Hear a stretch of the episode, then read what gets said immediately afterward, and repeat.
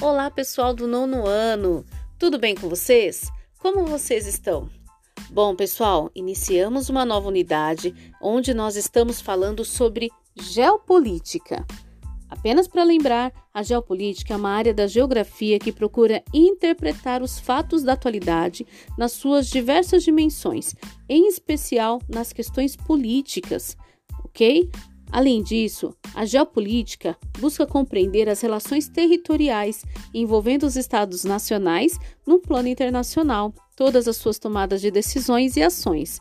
Lembrando que estados nacionais, pessoal, são países. Então, todas as tomadas de decisões e as ações dos países sempre têm uma intenção geopolítica. Eles sempre observam, eles sempre analisam, eles sempre estudam se eles serão beneficiados ou não com essas ações, com essas alianças, com alguns conflitos, guerras, acordos, tratados, tudo isso sempre tem um fundo geopolítico. Eles sempre olham para sua questão econômica, se o país será beneficiado ou não com isso, tudo bem? Por exemplo, se voltarmos no século XV, grandes, as grandes potências europeias que eram imperialistas travavam batalhas para conquistar mais e mais territórios, desbravando outros continentes para aumentar aí as suas conquistas, para aumentar os seus recursos e para enriquecer cada vez mais. Já na Primeira Guerra Mundial, a Alemanha, insatisfeita com a partilha da África, lugar onde poderia explorar riquezas incontestáveis, decide por uma guerra. Após perder a Primeira Guerra Mundial, a Alemanha volta com seu revanchismo liderado por Hitler. Já em 1945, com o fim da Segunda Guerra Mundial, eclodem duas grandes potências mundiais. Lembram? Estados Unidos e a União das Repúblicas Socialistas Soviéticas, com ideologias totalmente antagônicas. Os Estados Unidos com seu capitalismo e a União das Repúblicas Socialistas Soviéticas vem com é, o, o, socialismo, né? Passamos então para um contexto do mundo bipolar.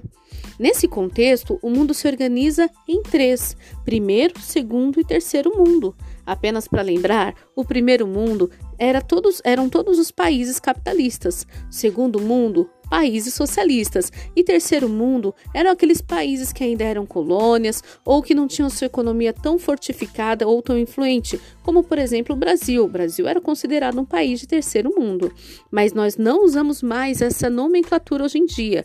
Hoje em dia, com o fim da Segunda Guerra Mundial, quem exerce uma hegemonia mundial, ou seja, um poder absoluto, a grande maior potência mundial hoje, é os Estados Unidos da América.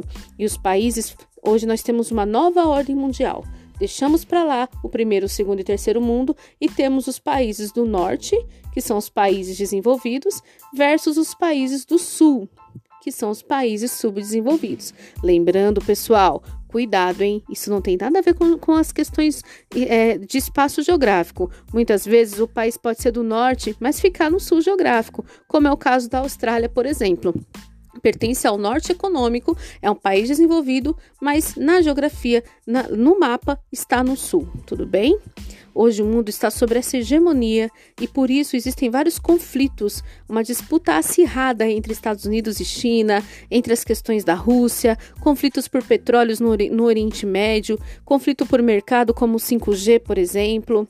E para tentar organizar toda essa bagunça geopolítica, temos as organizações internacionais, como por exemplo a ONU, a OMC e o Banco Mundial. A ONU é, é, tenta estabelecer uma paz mundial com acordos, tratados. A OMC, a Organização Mundial de Comércio, tenta estabelecer regras para que haja essa comercialização entre os países e o Banco Mundial que empresta ou não dinheiro para os países se reerguerem de crises, saírem, é, conseguirem alcançar o desenvolvimento e assim por diante.